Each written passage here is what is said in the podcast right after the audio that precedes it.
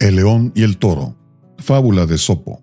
Pensando el león en cómo capturar un toro muy corpulento, decidió utilizar la astucia. Le dijo al toro que había sacrificado un carnero y que lo invitaba a compartirlo. Su plan era atacarlo cuando se hubiera echado junto a la mesa. Llegó al sitio el toro, pero viendo solo grandes fuertes y asadores, y ni asomo de carnero, se largó sin decir una palabra. Le reclamó el león que por qué se marchaba así, pues nada le había hecho.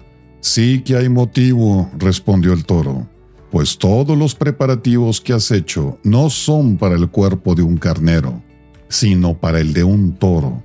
Moraleja, observa siempre a tu alrededor y estarás mejor protegido.